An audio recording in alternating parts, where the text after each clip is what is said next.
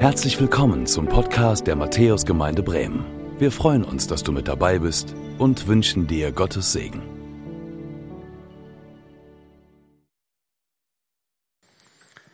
Ja, Gnade sei mit euch und Friede von dem, der da ist, der da war und der da kommt, Jesus Christus, unser Herr. Amen. Wir haben jetzt Sommerzeit und wir haben uns überlegt, wir möchten mit euch in diesen sechs Wochen der Sommerzeit über ein biblisches Buch nachdenken, quasi dieses Buch so mal mit euch entlang gehen, und zwar das Buch Jona. Manche schmunzeln, manche fragen sich, was wird das? Und andere Gesichter kann ich gar nicht lesen. Also man kann sich ja überlegen, kenne ich schon oder was, was wird das bringen? Ähm, aber ich glaube, da steckt eine ganze Menge drin. Davon bin ich überzeugt. Ich werde heute die erste Predigt ähm, halten dazu. Es geht um das gesamte Kapitel 1 des Jona-Buches. Ich begrüße euch dafür hier in der Kirche und ich will es nicht vergessen, wir haben auch einige, die zugeschaltet sind über das Telefon. Auch euch, die am Telefon mit dabei seid, herzlich willkommen. Ich freue mich, dass ihr die Predigt auf diese Weise verfolgen könnt. Ähm, es wird eine Homilie sein. Und wenn ihr fragt, was ist eine Homilie, dann möchte ich euch das kurz sagen. Das ist quasi eine Vers für Vers Predigt, dem Text entlang, immer dann auch mit praktischen Anwendungen, okay? So wird das heute sein. Und deswegen auch ein bisschen anders. Die Folien werde ich hier jetzt so steuern und so. Mal gucken, ob das so gelingt. Aber damit es gelingt, möchte ich noch einmal beten. Okay? Ja, lieber Herr, schenke du gelingen. Aber es geht nicht um Technik sondern es geht darum, dass du in unser Leben hineinsprichst und dass wir auf das hören, was du uns sagen willst. Ja, und es ist wirklich so reich und so tief, dein Wort. Und es schafft Leben. Es rüttelt wach, es regt vielleicht auch auf, es tröstet auch und es gibt Richtung. Und ich möchte dich darum bitten, Herr, heute schenke, dass wir hören können, wie es gut ist für uns und dass wir so hören, dass du Raum bekommst in unserem Leben. Herr, wirke du in unseren Herzen. Amen. Ja, Jona läuft vor Gottes Willen davon. So lautet die Überschrift über dieses erste Kapitel. Viele von euch kennen so ein bisschen diese Jona-Geschichte. Wir werden die, wie gesagt, ja, Abschnitt für Abschnitt entlang gehen. Die erste Frage, die man sich natürlich stellt, auch bei solch einem biblischen Buch, ist, ist das Geschichte oder ist das Dichtung? Also wirklich geschehen oder eine ausgedachte Story?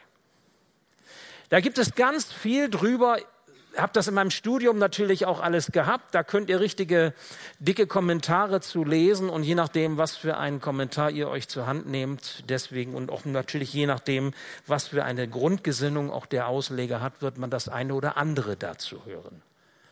Ich halte es ja ganz gerne immer so mit den ich sage mal auch biblischen Zeugen. Interessant finde ich, dass Jesus davon ausgeht, dass das Jona-Geschehen ein tatsächliches Geschehen ist. Auch die jüdischen Zeitgenossen damals, sie gingen davon aus, dass das Geschehen um Jona real war. Und auch Martin Luther im Übrigen, von dem ich auch recht viel halte,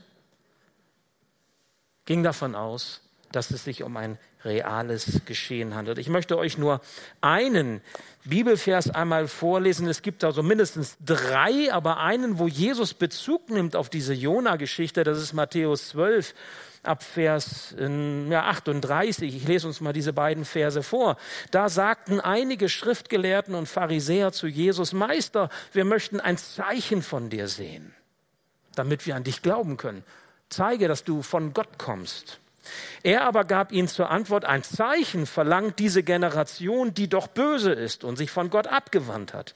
Aber es wird ihr kein Zeichen gegeben werden, nur das des Propheten Jona. Denn wie Jona drei Tage und drei Nächte im Bauch des großen Fisches war, so wird auch der Menschensohn Jesus drei Tage und drei Nächte in der Tiefe der Erde sein, im Bauch des Fisches.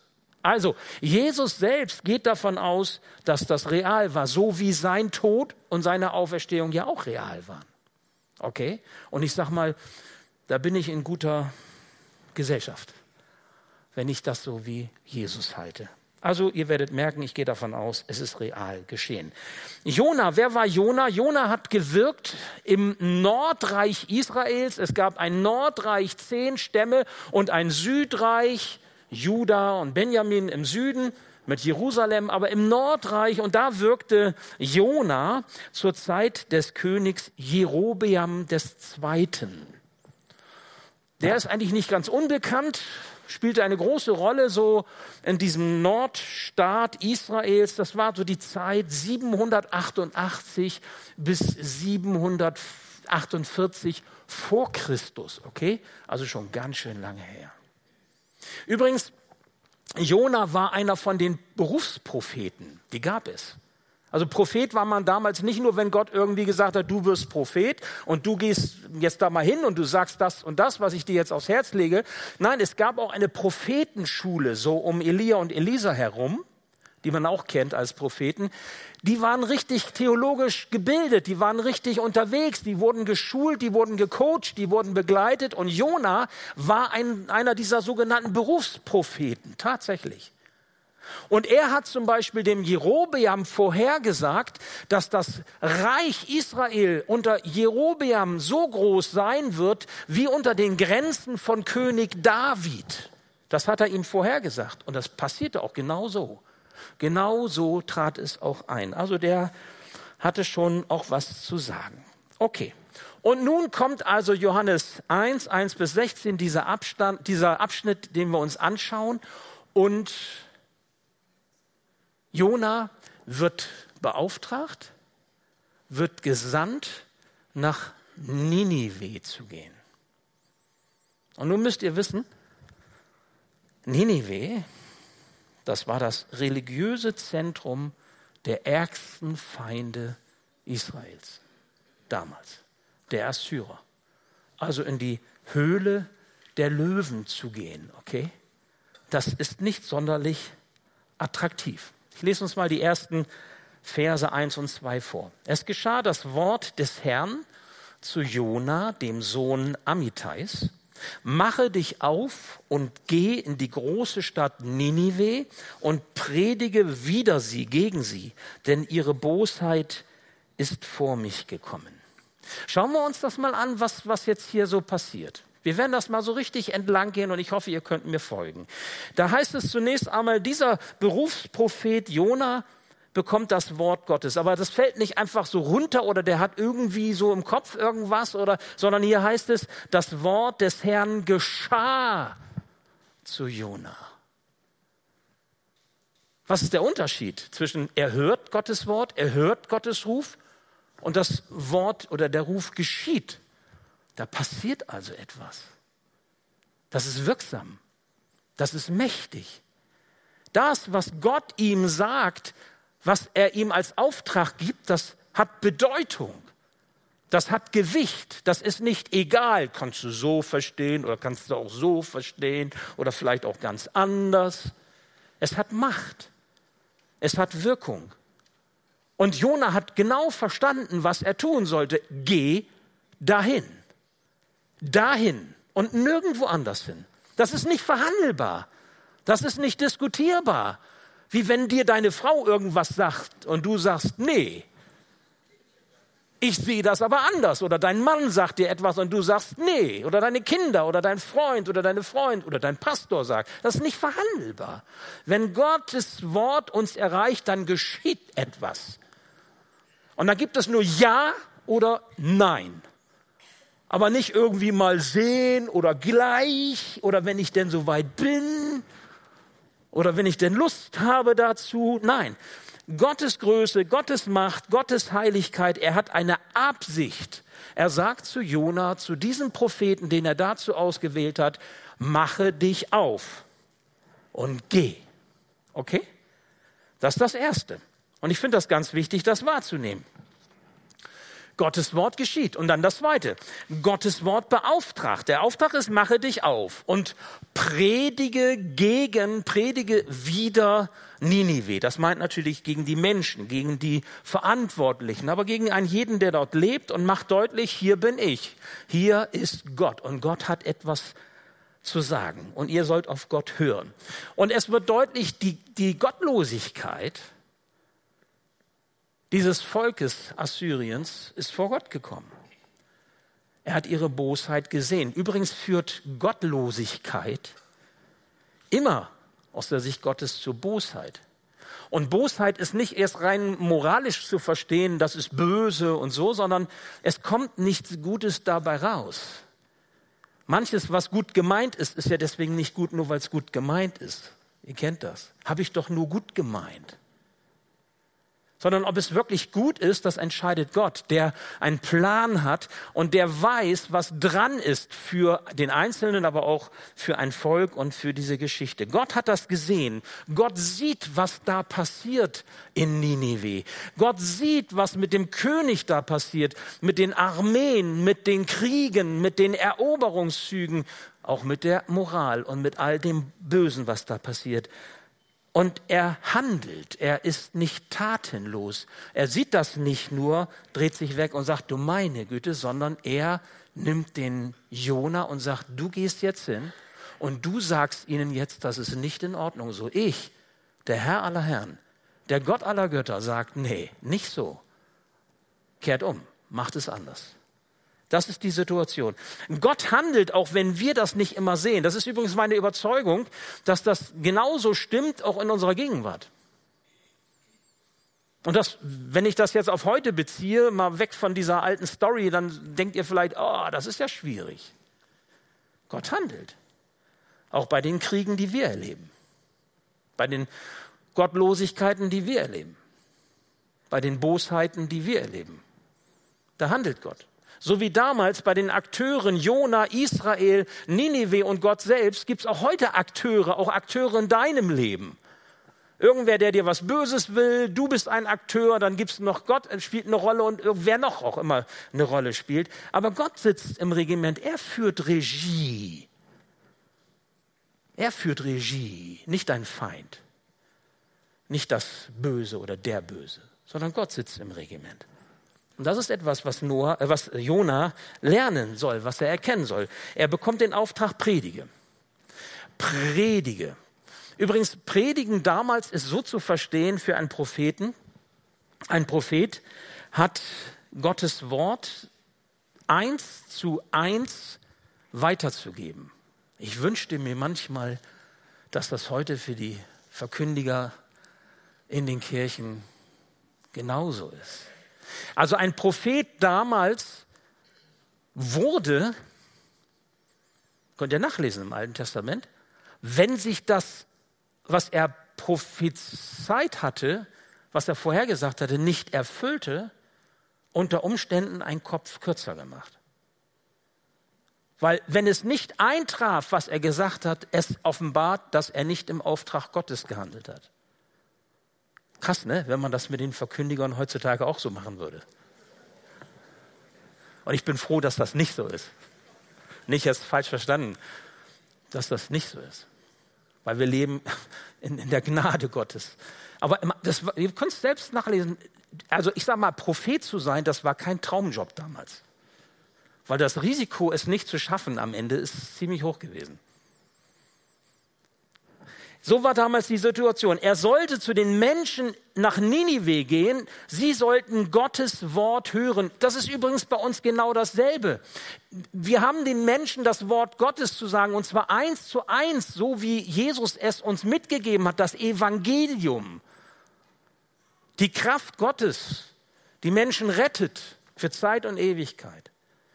Wir sollen es weiter sagen den Menschen, eins zu eins, so wie Jesus es gebracht hat. Auch gestorben zur Vergebung unserer Schuld am Kreuz von Golgatha und am dritten Tag wieder auferstanden um neues, ewiges Leben zu schenken. Und den Heiligen Geist, den er Pfingsten gesandt hat, für die, die glauben ins Herz hinein, damit sie in der Verbundenheit mit Christus leben. Und zwar jetzt schon, solange sie unterwegs sind, wenn sie dann einmal das Leben abzugeben haben, wir nennen das Sterben, und dann auch danach, wenn die Ewigkeit auf sie wartet. Und das sollen wir den Menschen sagen. Weil woher sollen sie es wissen? wenn keiner es ihnen sagt? Oder woher sollen sie es wissen, wenn jeder irgendwas sagt? Aber nicht klar ist, was sollen denn die Menschen glauben? Und da geht es nicht darum, was finde ich schön. Was würde ich ihm gerne sagen? Wonach jucken ihnen die Ohren, heißt es bei Jesaja. Sondern was brauchen sie, um gerettet zu werden? Auf einer guten Spur in die Ewigkeit zu sein. Das haben wir zu predigen so wie Jona den Auftrag bekommt. Es sind drei Dinge dabei wichtig, wenn man quasi so predigt. Es ist einer, der das Wort verkündigt, der sagt, ich bin bereit zu gehen. Ich trage diese Freudenbotschaft zu den Menschen. Es sind die Menschen, die es hören, die da sind, die es brauchen, die es bestenfalls auch aufnehmen, wenn das auf fruchtbaren Boden fällt. Und es ist auch drittens Gott, der wirkt. Der guckt, dass das Wort nicht leer zurückkehrt nicht vergebens gepredigt wird. Das ist beim Predigen und beim Zeugnisgeben immer der Punkt.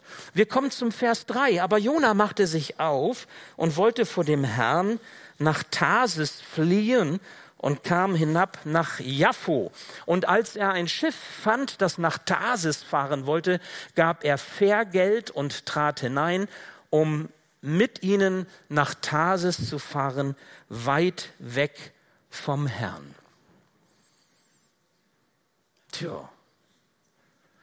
Also ein Prophet, der Gottes Auftrag bekommt, der geschult ist, der genau weiß, woraus es ankommt. Nichts eigenes, sondern das, was Gott sagt. Oh, ich will ja auch nicht den Kopf kürzer gemacht werden. Und wie ist die Reaktion von Jona? Jona sagt, aber, aber. Es ist Jonas aber. Jona hat so den Eindruck, ich weiß besser, was gut ist für mich. Oder ich weiß besser, was gut ist für Israel. Oder ich weiß besser, was gut ist für Gott. Ich sage aber, ich will das nicht. Ich meine, wenn man sich überlegt, warum haut der jetzt einfach so ab? Der weiß doch, was auf dem Spiel steht. Ja? Der weiß doch, dass, dass Gott selbst ihn beauftragt. Das Wort geschah zu Jona. Das heißt, wie gesagt, der kann nicht sagen, ich habe vielleicht mich verhört oder das war vielleicht ganz anders gemeint. Nee, er wusste ganz genau, das ist die Beauftragung. Und er haut einfach ab. Wieso sagt er aber? Wie kann das angehen? Vielleicht hatte er Angst. Wenn er Angst hatte, dann hatte er weniger Angst vor Gott, sondern Angst vor den Menschen von Nineveh. Angst, sich in diese Situation hineinzugeben, diesen Leuten dort das Evangelium zu verkündigen. Ich meine, das waren ja immerhin die ärgsten Feinde und da gehst du quasi in die Hauptstadt und sagst, hallo, hallo, übrigens, ich komme von Gott und ich habe euch was zu sagen. Da ist schon irgendwie nicht so ganz ohne. Ne? Also auf alle Fälle, wenn er Angst gehabt hat, wenn das seine Motivation war, dann hatte er mehr Angst vor den Menschen als Angst vor, vor Gott. Ich meine, dass das nicht hinhaut, werden wir ja gleich merken. Ne? Menschenfurcht oder Gottesfurcht? Ganz ehrlich, das ist nicht diskutabel, was wir mehr fürchten sollten. Wen wir mehr fürchten sollten. Wir sollten mehr Respekt, Achtung und Ehrfurcht vor Gott haben, da komme ich gleich noch drauf, als Angst vor Menschen. Klammer zu. Kann aber auch sein, dass er eine Sorge hatte, vielleicht auch dazu als weiteren Punkt, nämlich die Sorge, wenn Gott jetzt diesen ärgsten Feinden gnädig ist, den Assyrern, dann reicht seine Gnade vielleicht nicht mehr für Israel. Wie kann das angehen, dass, dass Gott nicht nur dem, dem auserwählten Volk Gottes, diesem Augapfel Gottes, wie es in der Bibel heißt, gnädig ist, sondern auch noch den Feinden Israels, dann, dann geht ja irgendwie was von dieser Gnade verloren hin zu den Feinden. Ey, das will ich nicht. Das ist nur für uns. Kennen wir vielleicht auch. Das ist meins. Und dann vielleicht noch für die, die mir wichtig sind, aber doch nicht für den, der es nicht verdient, oder? Auch das könnte eine Rolle spielen. Ich weiß es nicht. Aber ich möchte dich fragen, was ist dein Aber?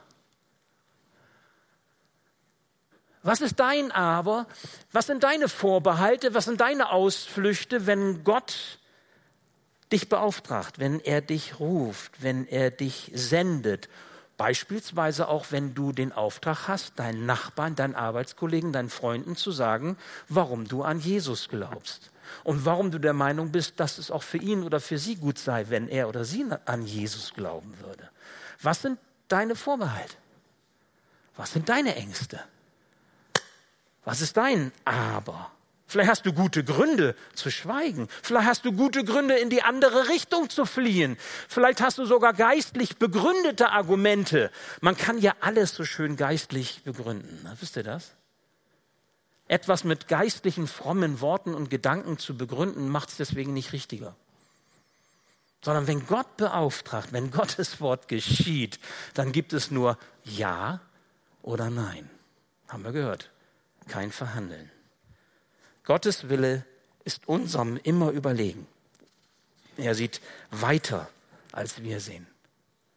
Ganz wichtig festzuhalten. Nun, Jonas flie Jonah flieht. Jonas Flucht, wie es hier im Text heißt, weit weg vom Herrn. Und ich fand das nochmal so interessant. Das ist ein Mann Gottes, ja, der Gott kannte, der Gott erlebt hat. Und trotzdem hat er es gewagt, weit weg von Gott zu gehen. Das kann auch in Christenmenschen passieren. Du bist getauft, du bist bekehrt, du, du, du hast Jesus lieb, du kennst Gottes Wort, du hast eine Gemeinde vielleicht und, und alles das. Und trotzdem in bestimmten Lebenssituationen, wenn du ein Aber hast, führt es dich dazu, dass du weit weg gehst vom Herrn. So wie Jona. Vor Gott fliehen. Er geht nach Jaffo. Jaffo ist alttestamentlich, neutestamentlich heißt es Joppe, die Stadt. Hat man vielleicht schon mal gehört, so als Bibelleser, an der Mittelmeerküste Samarias gelegen und er steigt auf ein sogenanntes Tarsis-Schiff. Man würde heute sagen, das ist so ein richtiger, so ein Kreuzfahrtschiff, so ein großes, so ein, so ein Ding, mit dem man die Weltmeere befahren kann. Also ein seetaugliches, hochseetaugliches Schiff, eins der, heute würde man sagen, eins der besten und entwickelsten und, und so, also ne, so eine Titanic der Neuzeit, das ist ein blödes Beispiel. Ne? Ja, also jedenfalls was, was nicht so schnell sinkt, irgendwie sowas. Ja, so. Und er hat sich wahrscheinlich aufgemacht, ihr müsst euch vorstellen, Ninive liegt im Osten und er hat sich mit diesem Tarseschiff Mittelmeer Richtung Westen hinbegeben, wahrscheinlich Richtung Spanien. Ich meine, weiter kann man das damals nicht denken, weil Spanien, Gibraltar war quasi so Ende der Welt. Ne? Da, da ging es dann runter. Irgendwie so. Also so diese Phalanx, diese Richtung, so war das damals, hat er sich aufgemacht, ganz entgegengesetzt mit diesem Schiff. Ich meine, hat Jona wirklich geglaubt, dass er Gott damit irgendwie entfliehen kann? Glaubst du, dass du, dass du Gott entfliehen kannst? Wenn du irgendwie abtauchst in irgendwelche Dinge deines Lebens und denkst, pff, sieht er nicht oder kriegt er nicht mit? Ich musste daran denken, was Psalm 139 uns sagt.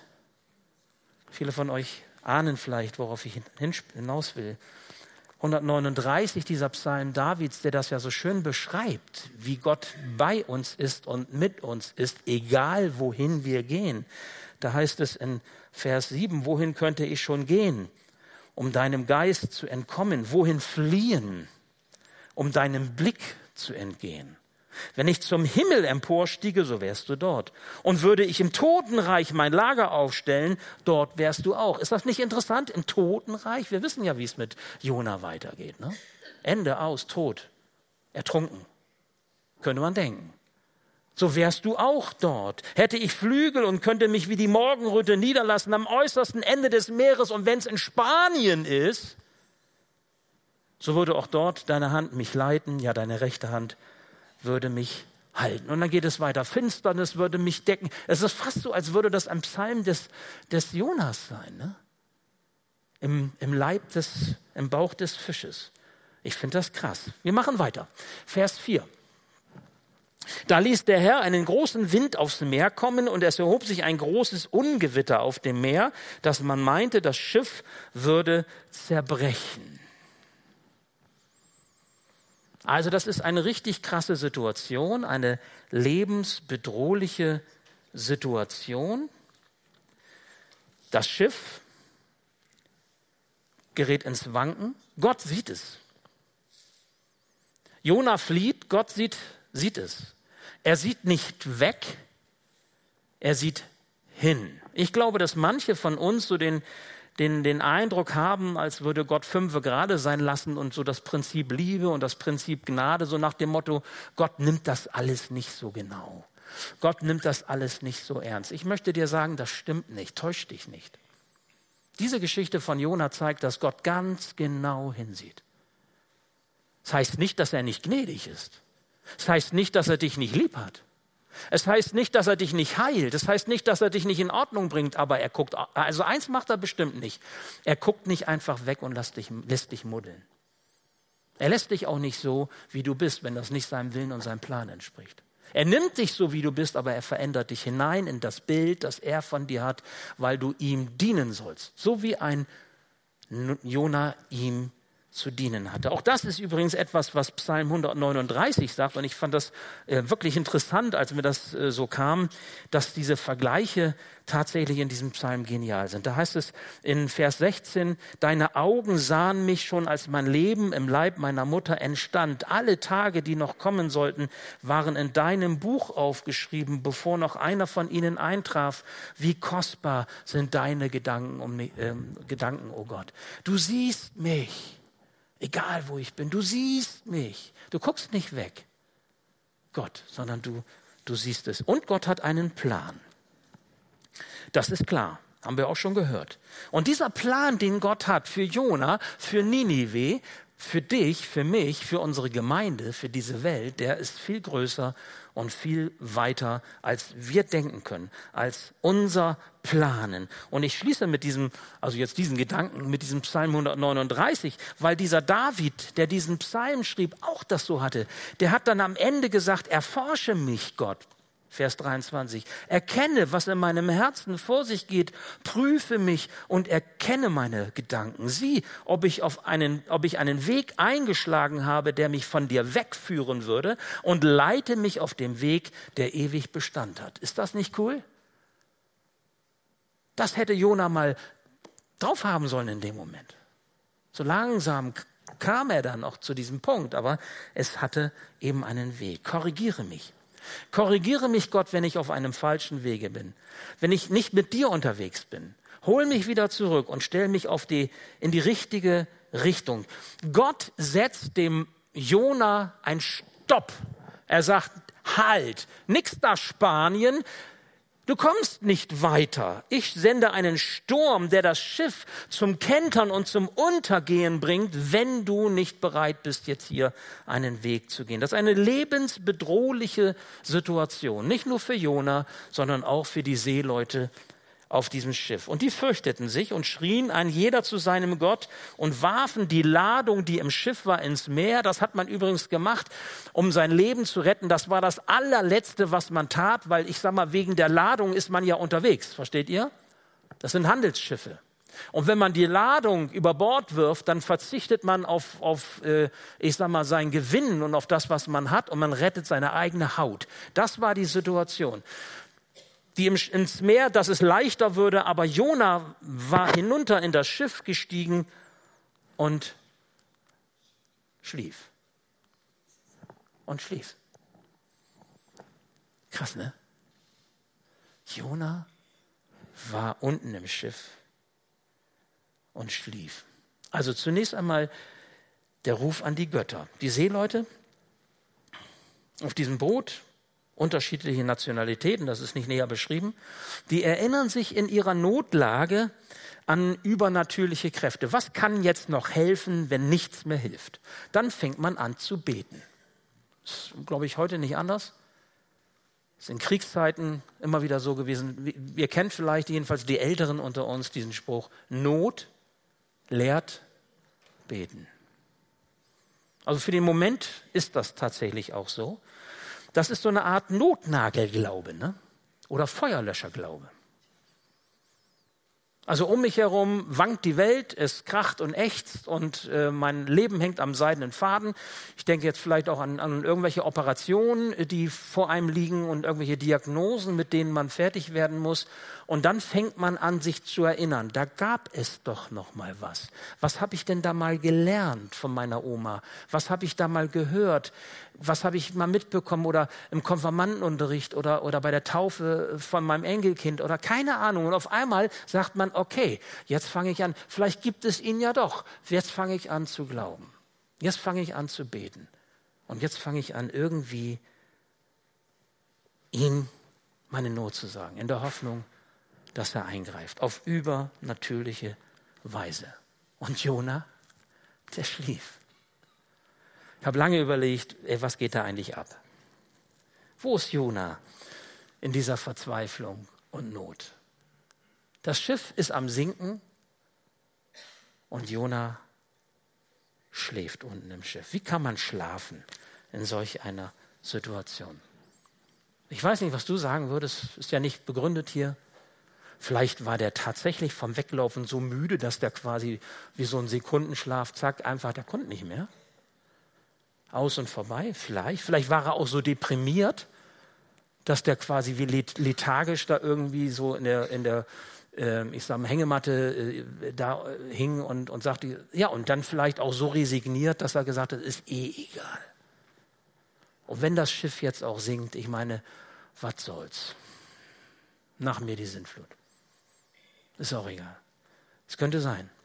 Ich fühlte mich erinnert an noch einen Mann, der im Sturm in einem Boot schlief. Kennt ihr die Story? Jesus? Wo war das? See Genezareth. Ich lese euch das mal vor, Matthäus 8, 23 bis 25. Darauf stieg Jesus in das Boot, seine Jünger folgten ihm, sie fuhren los. Plötzlich brach auf dem See, der See Genezareth ist gemeint, ein heftiger Sturm los, sodass das Boot fast von den Wellen begraben wurde. Jesus aber schlief hinten im Boot.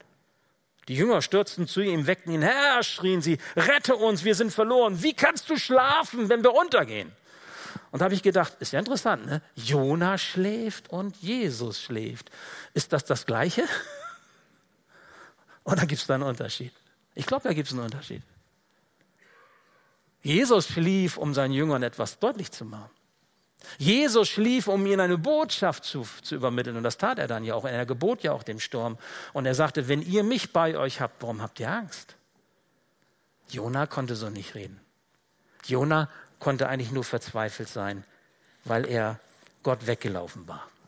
Da trat zu ihm der Schiffsherr und sprach zu ihm, was schläfst du? Steh auf, rufe deinen Gott an. Vielleicht wird dir dieser Gott, vielleicht wird dieser Gott an uns gedenken, dass wir nicht verderben. Also jetzt, Jona, auf, wecke du deinen Gott auf und rufe zu deinem Gott, dass auch dein Gott uns hilft. Ich meine, wenn wir in so einer Notsituation sind, dann müssen wir alle Eventualitäten bedenken und alles, was uns Rettung geben könnte, müssten wir jetzt einsetzen. Da kannst du da unten nicht einfach so schlafen. Rufe deinen Gott an. Ja, manchmal ist das so. Auch wenn Menschen zum Beispiel in richtiger Not sind, dass sie zu dir vielleicht kommen, ich denke vielleicht in der Nachbarschaft oder Freunde, Arbeitskollegen, die jetzt irgendwie was Schlimmes vor sich haben und dann, obwohl sie nicht gläubig sind, wie du, dann sagen, ey, kannst du für mich beten? Oder vielleicht sagst du, bietest das an, ich würde gerne für dich beten und für deine Situation. Ist das, ist das dir recht? Und derjenige sagt, ja, tu das. Das ist vielleicht so ähnlich. Verstehst du? Das ist der Glaube der, der Ungläubigen. Das ist das, was, was in dieser Notsituation Menschen bewegt, Menschen in Not, die einfach um Fürbitte beten. Und wir sollten das tun und auch Jona sollte das tun. Vers 7 und einer sprach zum anderen, kommt, wir wollen losen, dass wir erfahren, um wessen Willen es uns so übel geht. Und sie losten und es traf Jona. So ein Mist. Also von wegen, Gott sieht das nicht. Gut, wenn, Gott, wenn man denkt, Gott sieht das nicht, heißt das noch lange nicht, dass die Wahrheit auch rauskommt. Ne? Also es ist tatsächlich so, hier auf der Flucht vor Gott kann es uns treffen. Jonas, Jona hat es getroffen. Das Los der Seeleute fiel auf Jona. Irgendwie gemein, könnte man vielleicht auch meinen. Er kommt nicht einfach so davon. Es bewahrheitet sich oft im Leben, auch das ist ein Spruch, den viele von uns kennen, Lügen haben kurze Beine, sind nicht so schnell, wie so Tarsis Schiffe fahren können. Und die Wahrheit kommt doch ans Licht, früher oder später. Und oft früher, als wir das geplant haben. Weil wir die Regie meinten in der Hand zu haben und merken, nee, nee, haben wir gar nicht, sondern Gott hat die Regie in der Hand. Die Wahrheit kommt ans Licht und zwar immer dann im Leben, wenn Gott ein Ziel mit uns hat, was er verfolgt. Und dann wird er dafür sorgen, dass die Wahrheit ans Licht kommt, auch wenn wir es am liebsten verschleiern und verdecken und verdrängen wollen. Das gilt für unsere engsten Beziehungen, ob Ehe und Familie, Freundschaften, das gilt auch für unser Leben ganz allgemein. Und das gilt auch sogar für die Ausrichtung unseres Lebens. Spätestens dann, wenn wir einmal vor Gott stehen werden, wird das Leben von uns allen quasi nochmal offenbar werden. Auch das, was im Verborgenen geschieht, auch das, was wir gerne verheimlichen, verdrängen oder nicht ins Licht holen wollen. Wir sind mit Jesus unterwegs. Wir stehen in der Nachfolge. Und wenn wir mit Jesus unterwegs sind, dann sind wir immer auch mit der Wahrheit unterwegs. Weil mit Jesus unterwegs zu sein bedeutet in Verbundenheit mit dem zu leben, der gesagt hat, Johannes 14, Vers 6, ich bin der Weg, die Wahrheit und das Leben. Und Wahrheit und Leben gehören ganz eng zusammen. Der Teufel ist ein Vater der Lüge, Gott ist ein Vater des Lichts. Der Teufel, der bringt durcheinander. Der Teufel, der gibt immer Fake News. Der Teufel, der wird immer dafür sorgen, dass das, was unten ist, nach oben kommt und das, was oben ist, nach unten kommt. Der wird uns immer etwas vormachen. Bei Jesus ist das anders. Bei Jesus kommt die Wahrheit ins Licht und die Liebe Gottes hilft uns, mit der Wahrheit zu leben. Und das ist so wichtig, dass wir lernen, aufrichtig, ehrlich und wahrhaftig zu sein. Weil nur das ist dem der Gemeinschaft mit Jesus gemäß. Und es gibt kein Entrinnen. Das merkt Jona hier. Es gibt kein Entrinnen. Und ich möchte dich fragen, wenn es kein Entrinnen in deinem Leben gibt und wenn wir eh alle irgendwann einmal vor diesem Richter und König Gott Rechenschaft ablegen müssen über unser Leben, warum sind wir dann nicht gehorsam? Warum geben wir dann diesem Gott nicht das, was ihm gebührt? Und Gehorsam ist so ein Begriff, der ist ja nicht sonderlich beliebt in unseren Tagen, weil ja jeder irgendwie meint, machen zu können, was er will und keinem Rechenschaft ablegen muss und will, schon gar nicht. Aber an Gott zu glauben bedeutet auch, einer Autorität sich unterzuordnen. Wir haben das nicht billiger. Jona hat das nicht billiger. Darf ich dich fragen, bist du gehorsam gegenüber Gott und seinem Wort an dich? Oder läufst du auch weg? Da sprachen sie zu ihm, sage uns, um wessen Willen es uns so übel geht. Was ist dein Gewerbe und wo kommst du her? Aus welchem Lande bist du und von welchem Volk bist du? Also jetzt mal Butter bei die Fische. Ey, jetzt gehen wir sowieso unter. Jetzt lass mal die Hosen runter und sag, wo kommst du her? Wer bist du? Jetzt mal leg die Karten mal auf den Tisch. Ja? Jetzt, jetzt mal all in. Jetzt zeig mal. Ja? Jetzt, jetzt will ich sehen. Und in dieser schwierigen Situation bekommt Jona quasi, wenn man so will, kurz vor seinem Sterben, bekommt er die Gelegenheit, ehrlich zu werden. Er bekommt die Gelegenheit, Zeugnis zu geben von seinem Gott. Und auch im Scheitern, auch im Fliehen, auch im Weglaufen. Ich glaube, dass das ein falsches Verständnis ist, was manche Christen haben, wenn es heißt Zeugnis ablegen vom, vom Glauben, dass wir immer gerne die Wunder erzählen, Gebetserhörungen und ich sage mal irgendwelche Gottestaten beschreiben, um das ist Effekthascherei und das ist auch irgendwie große Klasse und dann gucken Menschen mal toll und darf ich dich mal anfassen und so. Aber das, das ist nicht so, sondern es ist im Scheitern und im Gelingen, im Auf und im Ab. Und das ist nie nur das eine. Auch bei Jona nicht. Das werden wir ja noch hören in der Geschichte von Jona. Aber das ist doch bei uns, beides gehört zusammen, Scheitern und Gelingen. Und Gott ist immer da. Gott ist immer dabei. Er ist dabei, wenn es uns gelingt und er ist auch dabei, wenn wir scheitern und wenn wir absaufen. Ist er auch da, aber er lässt uns nicht allein und er denkt weiter, haben wir eben gehört. Wie sieht dein Zeugnis aus?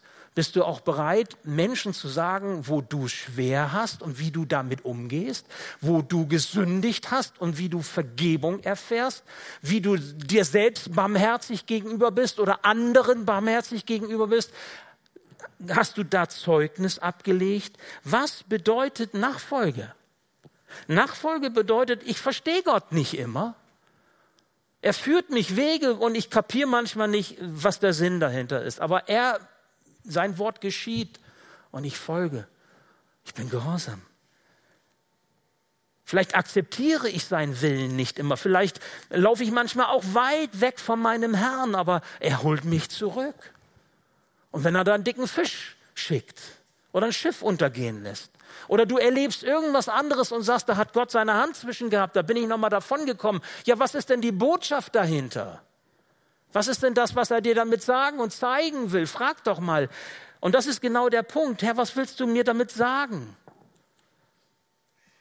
Was ist die Wahrheit dahinter?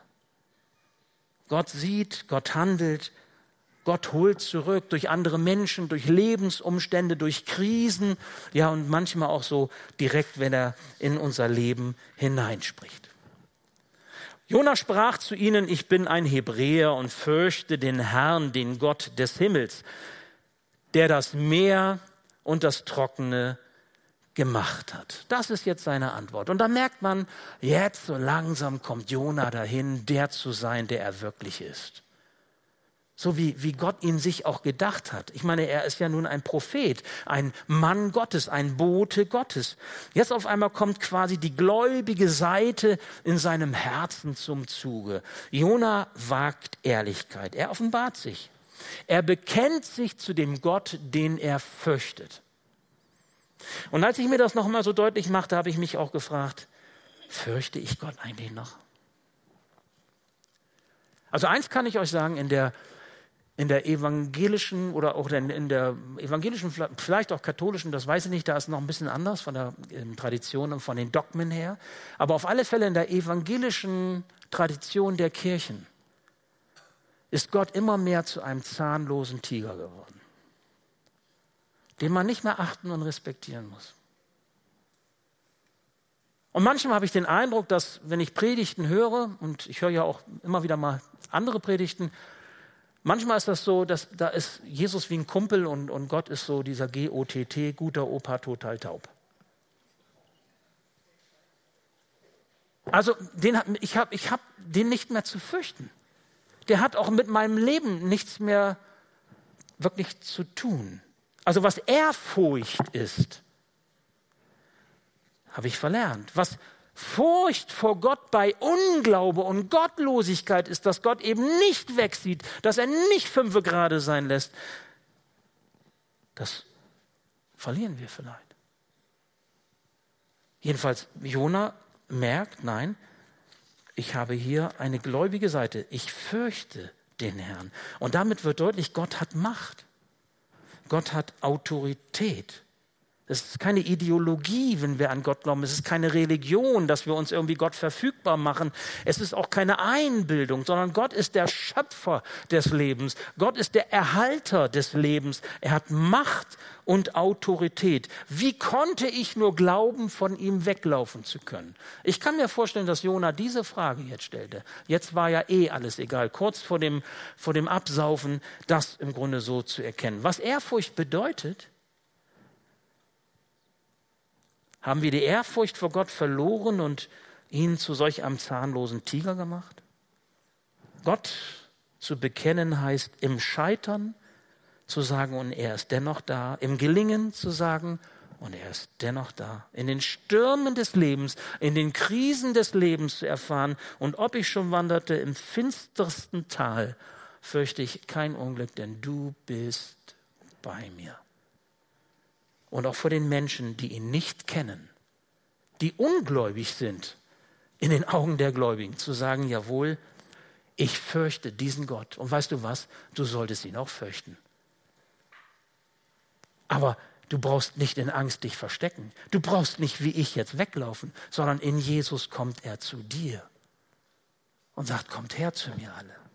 Ich will euch erquicken. Ich will euch neues Leben schenken und Vergebung. Da fürchteten sich die Leute sehr und sprachen zu ihm, was hast du da getan? Denn sie wussten, dass er vor dem Herrn floh, denn er hatte es ihnen gesagt. Ich merke schon, die Zeit rennt. Ne? Ich mache mal ein bisschen schneller. Also das heißt, die haben jetzt richtig, die haben jetzt richtig Angst bekommen, die Seeleute. Sie erschraken darüber und ähm, da haben sie auch wahrgenommen, jawohl, Gott ist souverän. Der Gott von Jona, der hat vielleicht auch Autorität. Souveränität bedeutet, dieser Gott hat höchste Gewalt, er ist unabhängig. Dieser Gott hat Autorität, der hat Einfluss und hat höchstes Ansehen. Das ist eigentlich damit gemeint. Und da sprachen sie zu ihm, Vers 11, sprachen sie ihm, was sollen wir denn tun mit dir? Dass das Meer stille werde und von uns ablasse, denn das Meer ging immer ungestümer. Und jetzt ist Jona gefragt. Der Druck steigt. Gott hat etwas vor, Jona ist gefragt und die Frage ist, stellt er sich ihm zur Verfügung? Sagt er, okay, hier bin ich, macht mit mir, was ihr wollt? Weit weg von Gott war jetzt keine Option mehr. Und ich glaube, du bist auch gefragt. Du bist persönlich gefragt, wenn, wenn Gott dich ruft, wenn Gott mit dir etwas fort in deinem Leben, wenn Gott dich für die Ewigkeit zurüsten will, dann bist du gefragt. Und die beste Frage, die du stellen kannst, wenn du mit Gott unterwegs bist in der Nachfolge Jesu, ist, was willst du von mir, Gott? Was soll ich tun? Wir nennen das Hingabe. Wir nennen das Loslassen. Wir nennen das Aufgeben. Wir geben etwas auf, um etwas Neues zu bekommen. Und die Frage ist, nimmst du das freiwillig an oder unfreiwillig? Jona, nimmst du das freiwillig an oder unfreiwillig? Ich kann dich auch zwingen und du wirst das dann tun oder ich tue es durch einen anderen, aber ich werde meinen Plan verwirklichen, Jona, ob mit dir oder ohne dich. Und wenn du willst, dann kannst du dich freiwillig in diesen Dienst stellen, dann bist du freiwillig unterwegs als Kind des Höchsten oder du bist unfreiwillig unterwegs als Knecht in der Knechtschaft des Bösen. Aber du hast die Wahl.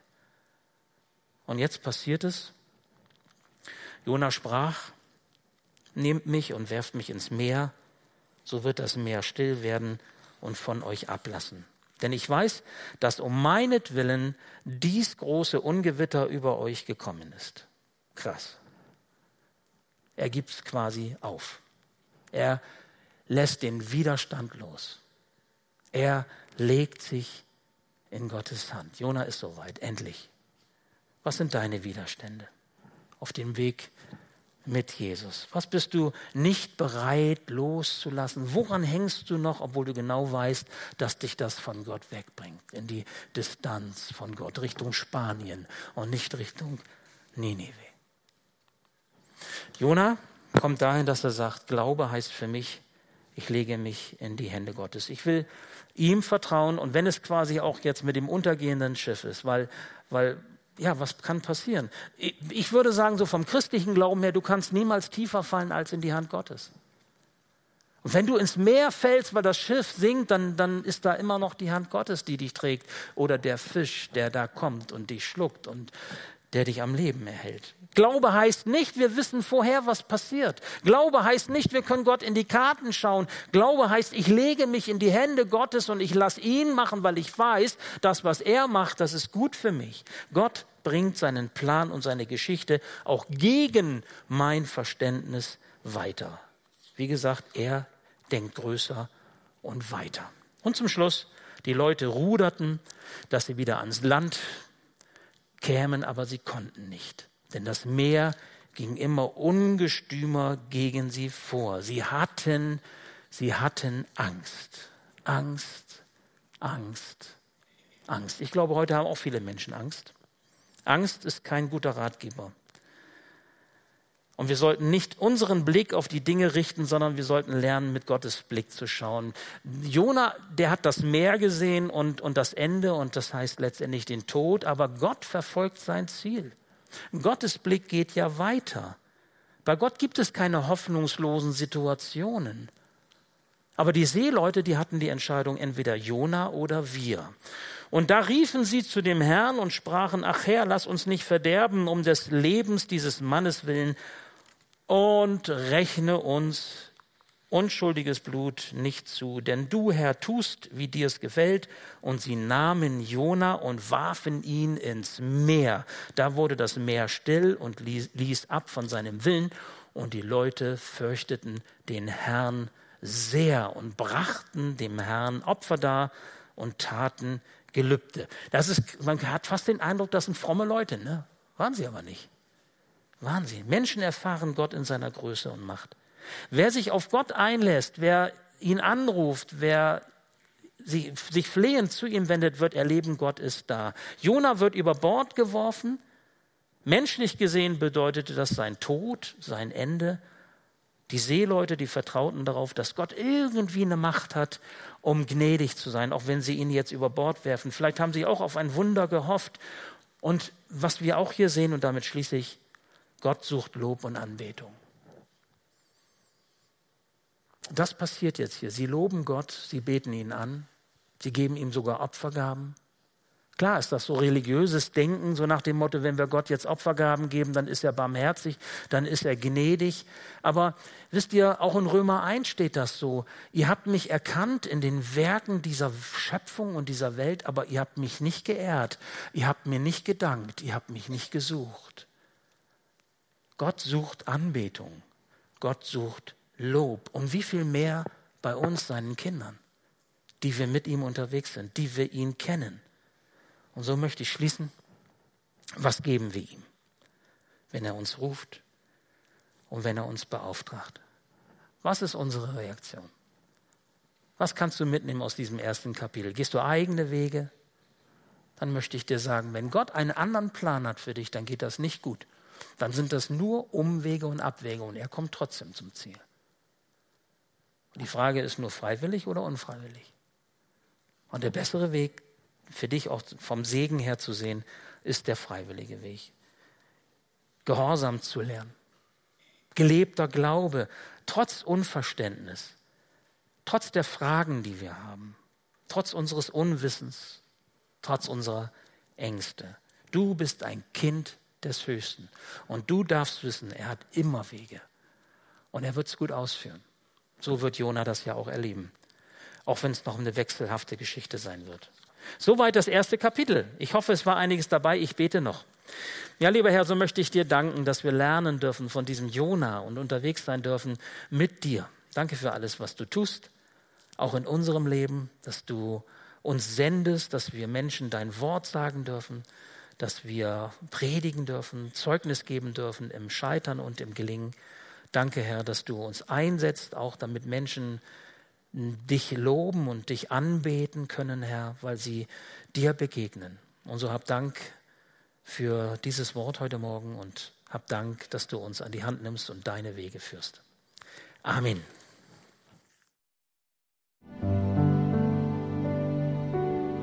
Herzlich willkommen zum Podcast der Matthäusgemeinde Bremen.